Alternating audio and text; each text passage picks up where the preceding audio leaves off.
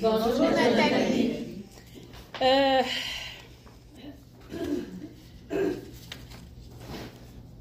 Tu sais, à chaque fois que je partage, je ne sais jamais d'une fois à l'autre. Moi, je suis très émotive. Je vous le dis tout de suite en partant, là, je suis une broyeuse.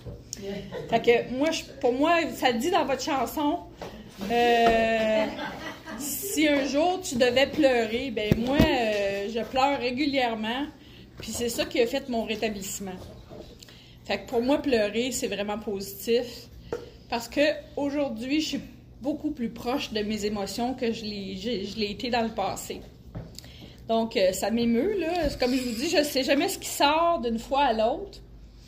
Puis moi, ben, je, demande à ma puissance supérieure de, de- de mettre des mots dans ma bouche pour que au moins une personne ici puisse entendre ce qu'elle a besoin d'entendre. Je comprends pas pourquoi ça m'émeut de même, là, mais en tout cas, c'est comme ça. Je l'accueille. Euh, on dit euh, parler de ce qu'on était avant OA, ce qu'on est devenu avec OA, avec notre la rencontre de OA. Puis euh, moi, ça a été très très long avant que je m'admette impuissante. Ça a pris 50 ans. J'ai euh, outre-mangé. Je suis une hyperphagique. Je pense que c'est ça qu'on peut dire, hyperphagique. Puis de hyperphagique, je suis passée à grignoteuse. Fait que moi, mon problème, mon gros problème, c'est de grignoter euh, euh, entre les repas.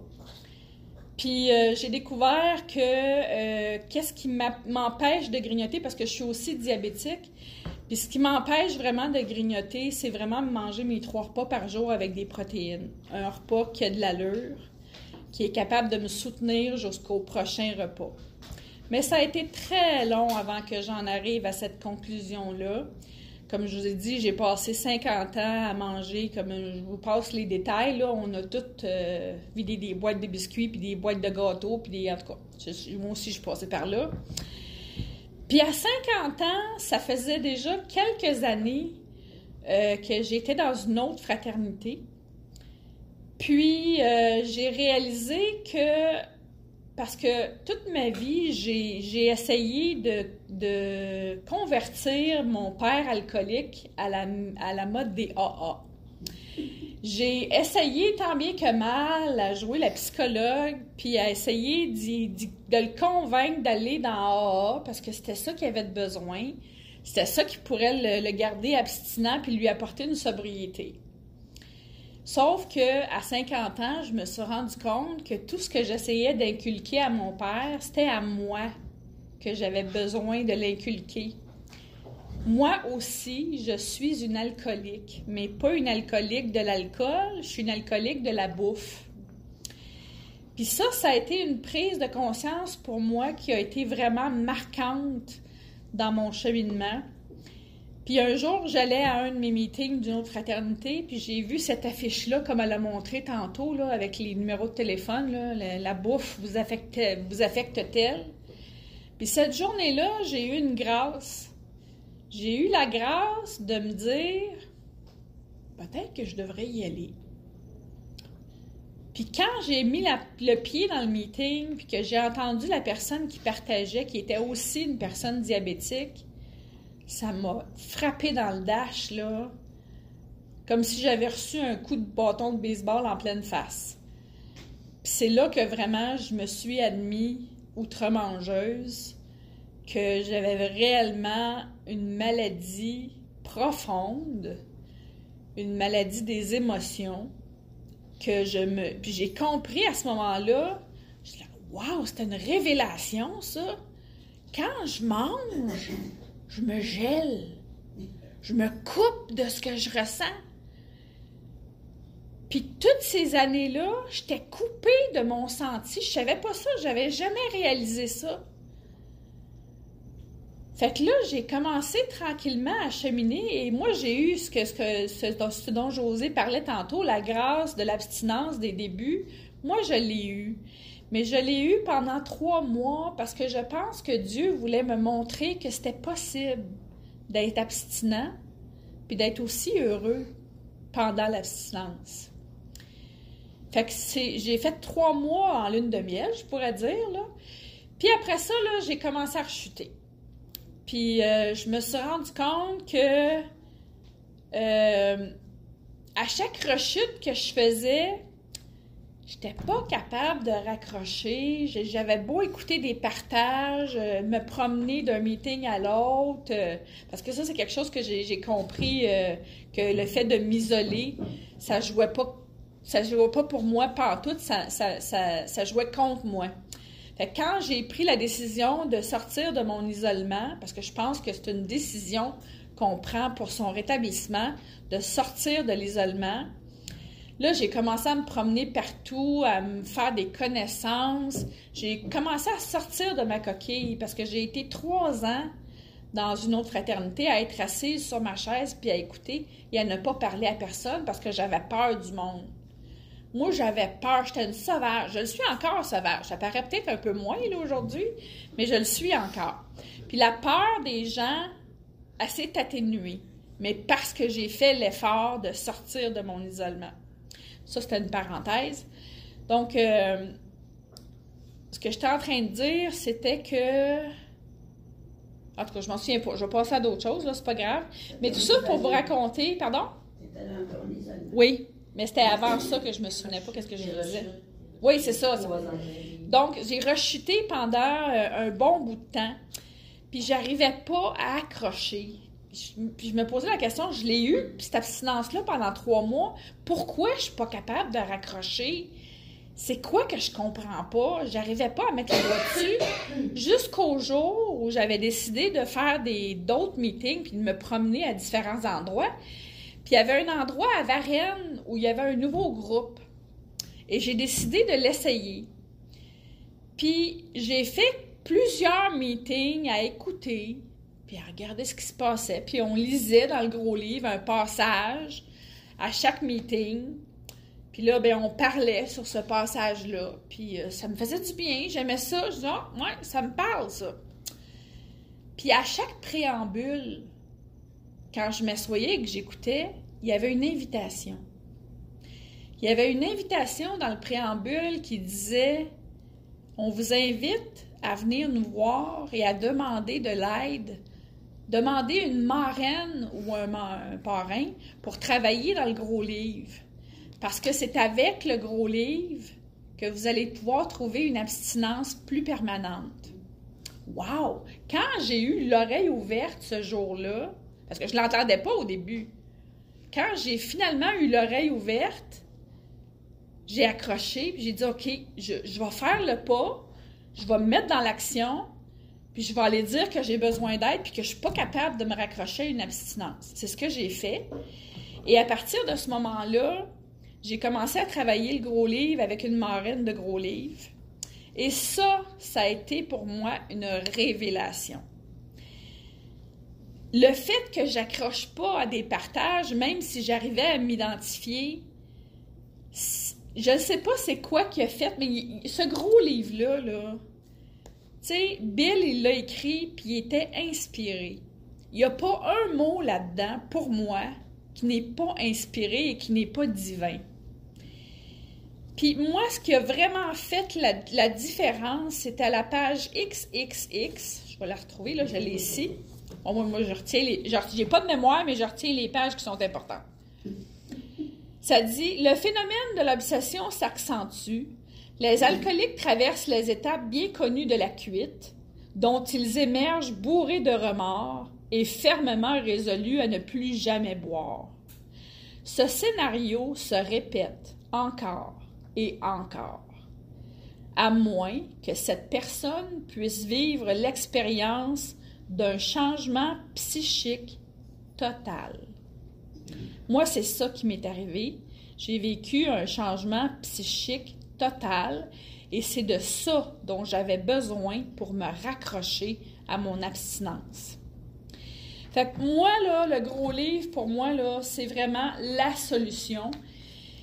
Puis je vais aller plus loin que ça j'ai fait de l'art-thérapie. Je fais beaucoup d'art-thérapie parce que maintenant, je suis passionnée par mes émotions. J'aime bien ça. Autant j'étais loin avant, autant aujourd'hui, je, je couraille les affaires pour me faire vivre des émotions puis euh, essayer de me comprendre mieux. Genre, en faisant de l'art-thérapie, c'était sur les, le c'était les dépendances. Puis on crée quelque chose, tu sais, pendant l'art-thérapie. Puis j'avais posé sur mon poster la voix du nirvana. Je sais pas que ça faisait là. Moi, j'étais attirée par ça, j'ai mis ça sur mon poster. Pour réaliser à la, fin de l'art-thérapie que pour moi, les OA et le gros livre, c'est la voie pour atteindre le nirvana. C'est vraiment ça et c'est rien de moins. Fait que moi, ça fait vraiment une différence pour moi, ce gros livre-là. Puis euh, je vais toujours prêcher par ça parce que je me dis, je dois pas être seule dans OA qui a de la misère à se trouver une abstinence, puis qui rechute constamment, puis qui est pas capable de s'accrocher. Fait que moi, euh, puis quand, quand aussi, quand tu sais, ça, ça m'arrive comme tout le monde d'avoir des périodes où est-ce que euh, bon, je suis euh, soit mécontente, euh, irritable, pas de bonne humeur, ah, tabarnak, tu sais.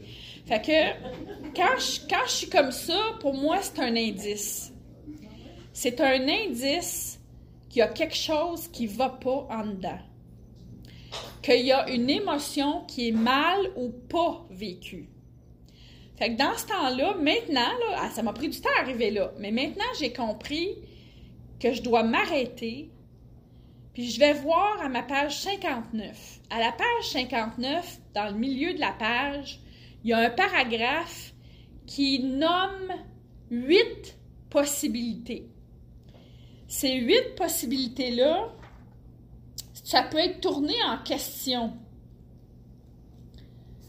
Bon, ça dit euh, nous avions des difficultés dans nos relations. Alors, la question que je dois me demander quand je suis irritable, mécontente et pas de bonne humeur, est-ce que j'ai une difficulté quelque part dans mes relations? Très souvent, c'est la réponse que je trouve. Oui. Fait que, au lieu d'aller manger puis de m'empiffrer puis de me geler, ben, je vais essayer d'aller régler ma relation ça m'aide à trouver l'origine de mon mal-être intérieur qui me rend irritable, déraisonnable et qui me porte à manger et à compulser. La deuxième a dit Nous ne pouvions pas contrôler notre émotivité. Des fois, il n'y a comme pas de raison. C'est moi, dans mon cheminement, qui vis des hauts et des bas. Je t'émotive, je ne sais pas pourquoi, mais juste de savoir que c'est mon émotivité qui va pas, ça me permet d'identifier la source de mon problème. La troisième a dit, nous étions en proie à la tristesse morbide et à la dépression. Si c'est ça qui est à l'origine de mon mal-être, je vais travailler sur ça plutôt que de manger. Nous étions incapables de gagner notre vie. Moi, c'est pas mon cas, je travaille plus. Fait que euh, moi, je travaille pour Dieu maintenant. Je suis au service de Dieu, puis je suis heureuse de même. Je vais vous en reparler tantôt. Nous, ne trouvions aucun but à l'existence. Si j'ai pas un sens à ma vie, que je tourne en rond, mais ben, ça peut me porter à aller manger. Moi, j'ai trouvé un sens à ma vie et c'est d'être au service de Dieu. Depuis que je fais ça, puis que j'ai, j'ai lâché prise, parce que pendant 20 ans, je me suis battue pour être capable de travailler. Moi, il y a des messages qui m'arrivaient du ciel qui me montraient que ma place n'était pas dans le travail. Puis je le comprenais pas. Ça m'a pris 20 ans à comprendre que c'était pas ma place. Ma place, elle est dans le bénévolat, au service des plus petits. Moi, c'est ça ma place. Puis depuis que je fais ça, là, je suis heureuse, je, je suis satisfaite, je suis comblée. Euh, vous allez dire, ben, comment tu fais pour, euh, pour avoir des revenus? Ben, je vais vous en parler tantôt, là, quand je vais revenir sur mon passé un peu. mes parents sont décédés, mon père m'a laissé des sous. C'est sûr que là, ça tire à sa fin, là. Mais moi, quand j'ai fait ma troisième étape, j'ai lâché prise et j'ai dit, je m'en remets totalement à Dieu. Moi, je pense que la troisième étape, c'est une chose qui se fait une fois dans sa vie moi, je la faisais à tous les matins, tu sais. Je disais ma première, ma, ma prière de la troisième étape. J'ai commencé comme ça, mais un jour, je suis arrivée au point où est-ce que j'ai dit non. Aujourd'hui, c'est correct, je baisse les bras, je ne cherche plus à travailler, je vais chercher à être là où tu me veux, mais arrange-toi pour que je puisse survivre. Fait ce que je dis en me réveillant le matin maintenant, c'est pas euh, fais ma volonté, c'est que ta volonté soit faite. Amène-moi là où tu veux que je sois. Je vais faire ce que tu veux. Je vais être obéissante. C'est pas une obéissance euh, a, qui nous a été inculquée, c'est une obéissance qui est choisie. Je vais être obéissante à ta volonté, mais donne-moi ce que j'ai besoin pour survivre, pour être capable de faire ça. Fait que c'est ça la troisième étape pour moi, c'est de lâcher prise, de s'en remettre totalement à Dieu. Puis les résultats, j'ai aucun pouvoir là-dessus, c'est Dieu qui décide quels sont les résultats. Puis moi, je vais avec ça. Puis tant que je vais avec ça, je reste dans mon programme, je reste dans mon chemin. Puis habituellement, je ne remange pas trop. Tu sais, ça va bien. La suivante a dit euh, Nous étions habités par, la crainte, les peurs. Mon Dieu, que les peurs, ça nous enlève de notre chemin. Moi, en tout cas, ça m'a fait culbuter dernièrement. Puis, wow, par sa grâce, j'ai compris que j'étais dans mes peurs. Alléluia. Fait que j'ai lâché prise là-dessus aussi, puis ça m'a ramené dans mon programme. Nous étions malheureux. Est-ce que pour une raison ou pour une autre, je suis malheureuse? Identifier la raison, ça aide, parce que quand on, l'a identifié, ben après ça, on peut travailler sur ça au lieu de manger puis de se geler. Nous ne croyons pas pouvoir faire quoi que ce soit pour les autres. Tu sais, des fois, l'impuissance, au lieu de la confier, on peut la manger. Moi, maintenant, je la confie. Puis, fait que ces huit questions-là, je les ai écrites. Moi, j'aime bien ça, me faire des aides-mémoires. Je les ai écrites ici. Est-ce que je suis impatient, irritable ou mécontent?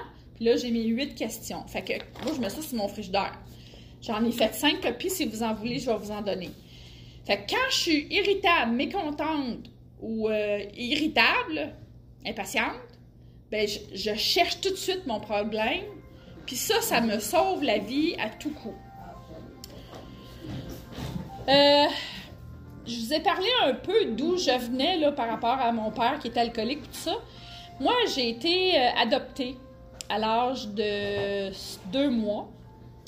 Puis euh, ma mère biologique était une femme de 16 ans. Donc, dans son temps, c'était très mal vu d'avoir un bébé en n'étant pas mariée. Fait qu'elle m'a donné à l'adoption.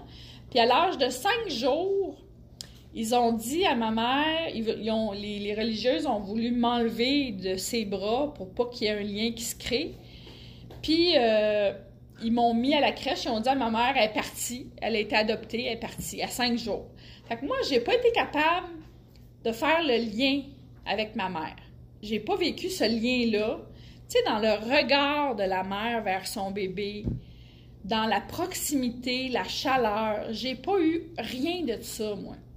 Fait que ça m'a créé une blessure d'abandon qui m'a suivi toute ma vie et qui me suit encore.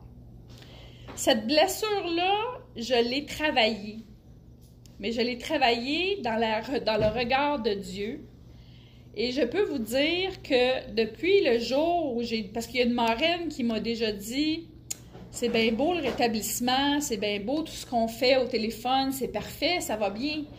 Mais là, là, tu vis des choses, puis tu retombes toujours dans la même blessure. Fait qu'elle dit, au lieu que ça revienne tout le temps, ça ne tente pas de la confier à Dieu, ta blessure pour qu'il vienne visiter ta terre intérieure, puis qu'il te la fasse travailler, mais pour éliminer la douleur de plus en plus. Fait que c'est ce que j'ai fait. J'ai ouvert la porte à Dieu.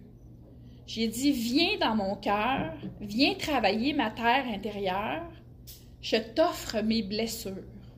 Ça, ça fait cinq ans de ça que j'ai fait ça. Mais je vous dirais que depuis cinq ans, j'ai pas chômé, Dieu, il est pas distrait, il est pas en retard, puis euh, il s'en occupe. à partir du moment où tu ouvres la porte, il rentre. C'est pas long. Fait que, il y a des expériences qui m'ont été envoyées qui m'ont permis de prendre conscience que, ah, regardons ça, c'est ma blessure d'abandon qui est réveillée. Mon Dieu, je te la confie, ma blessure d'abandon. Viens penser ma plaie.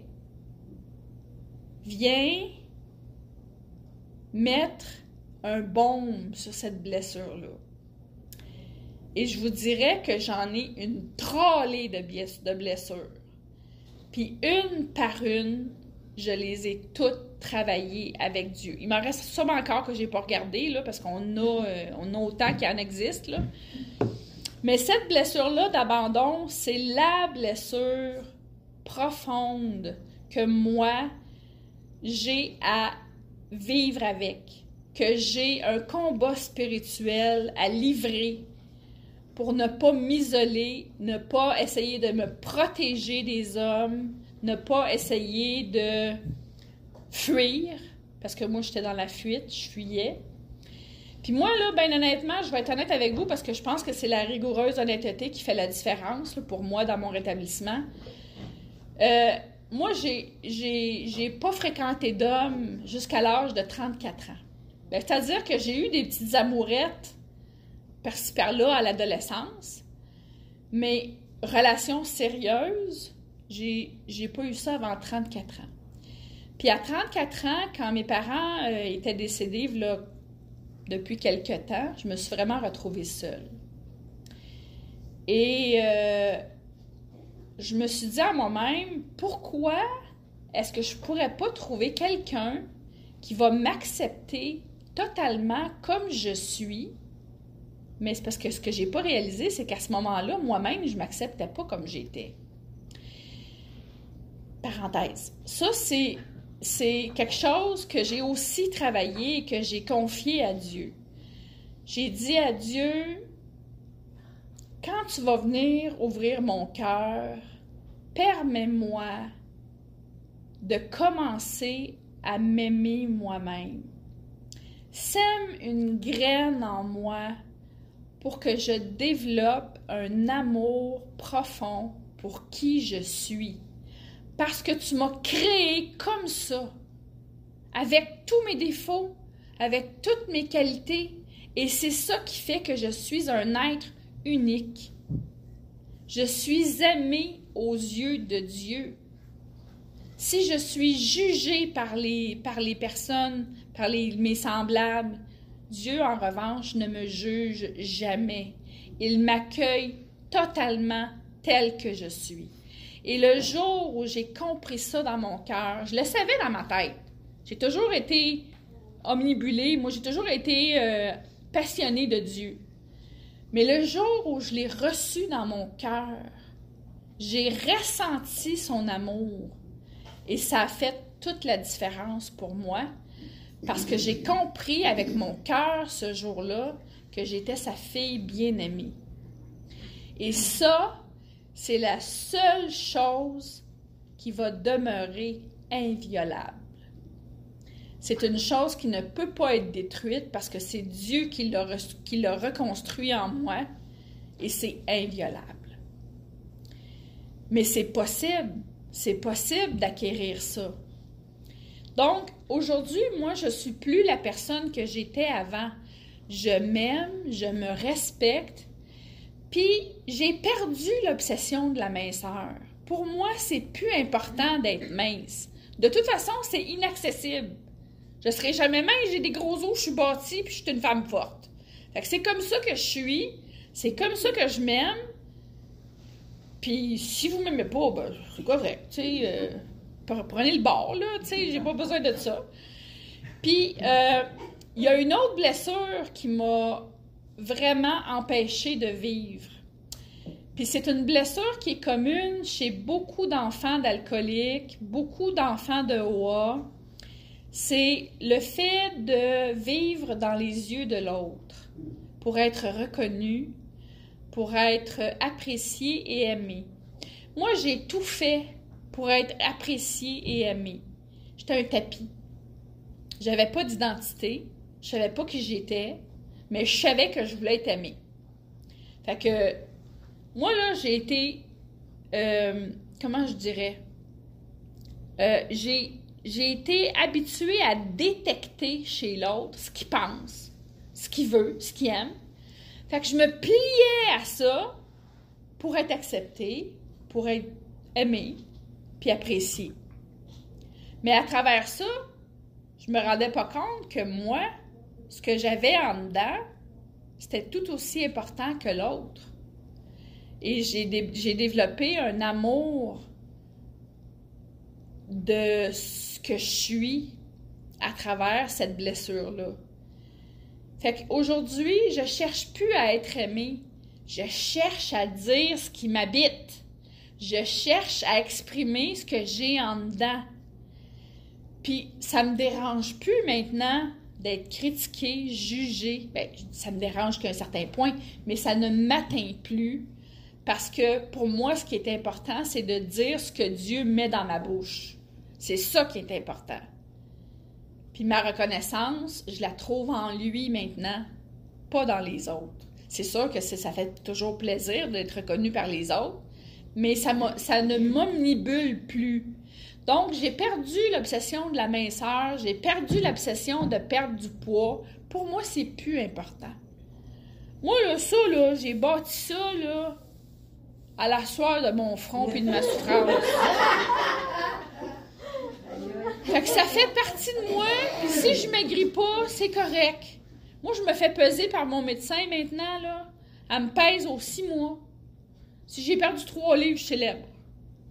Je cherche plus à maigrir. Puis je suis bien comme ça. Puis je vous souhaite la même chose si vous, si vous êtes dans un combat avec vous-même. Demandez-le à Dieu ou à votre puissance supérieure, à l'univers, appelez-les comme vous voulez, c'est pas important. Demandez-lui de mettre en vous le germe de l'amour de soi. Il va le faire. C'est impossible qu'il ne le fasse pas.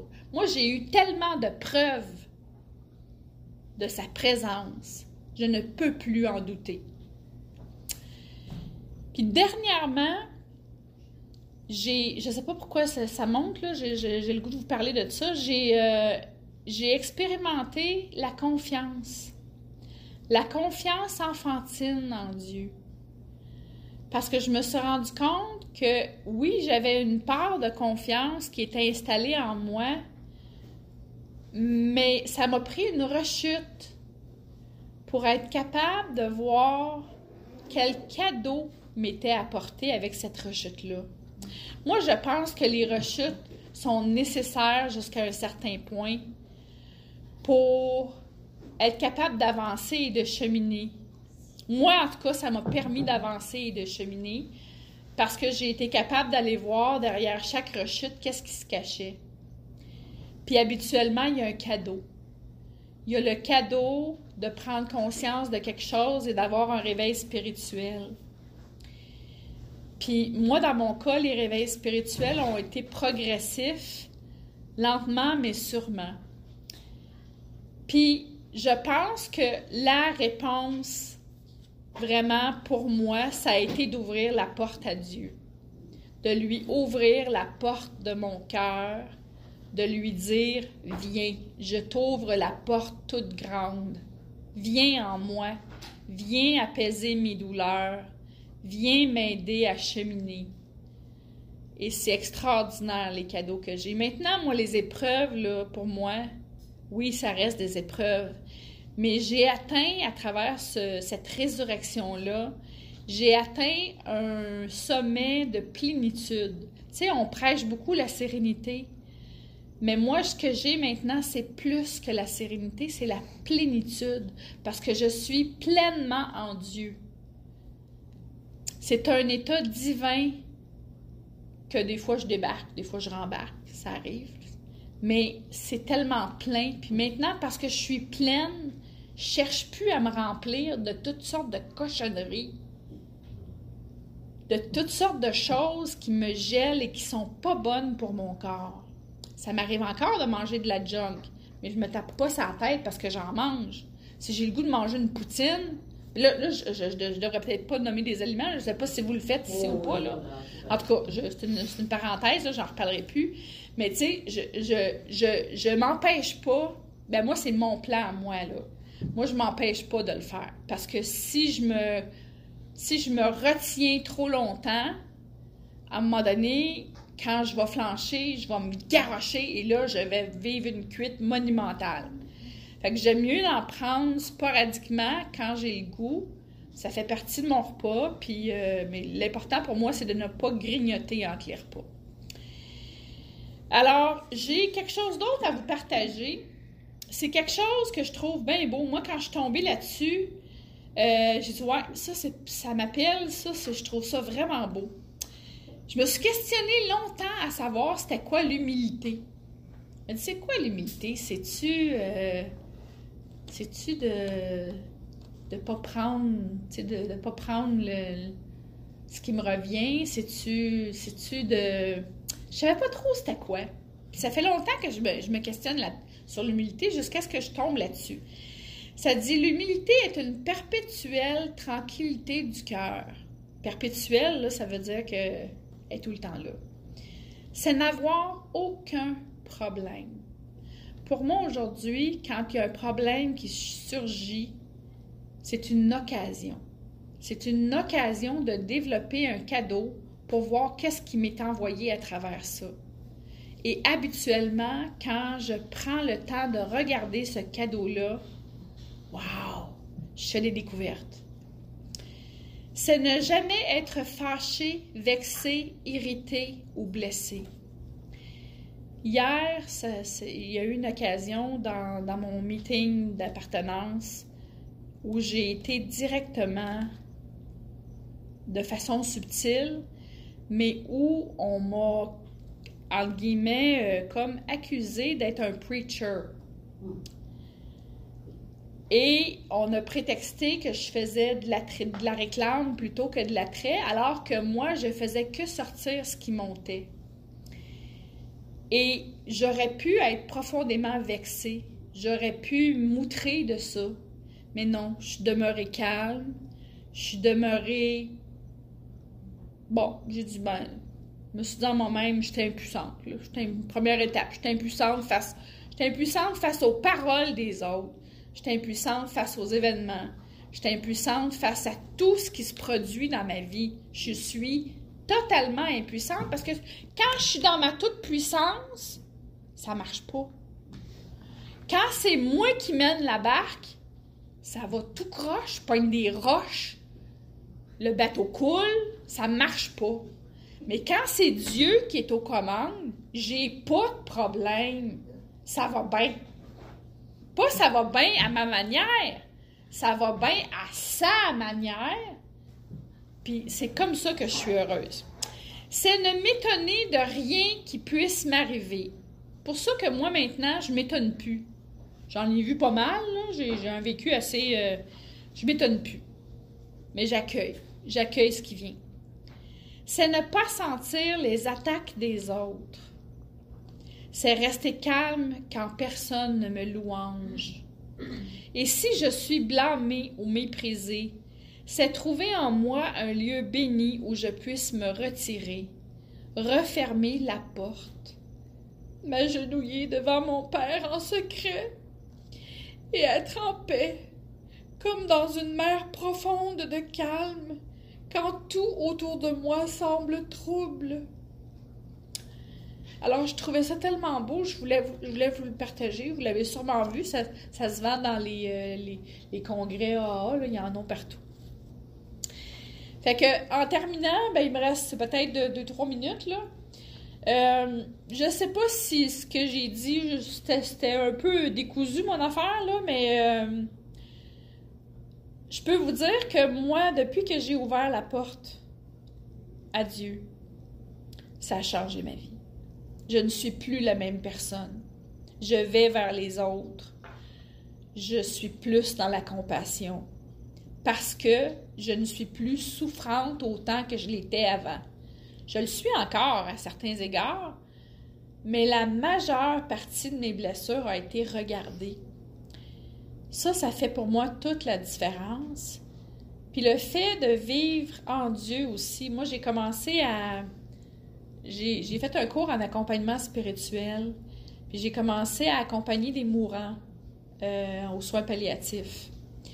Et maintenant, je suis rendue avec Albatros. C'est un organisme qui vient en aide aux personnes en soins palliatifs, puis qui font de l'accompagnement de deuil aussi. Puis moi, pour moi, c'est vraiment la réponse. C'est mon chemin.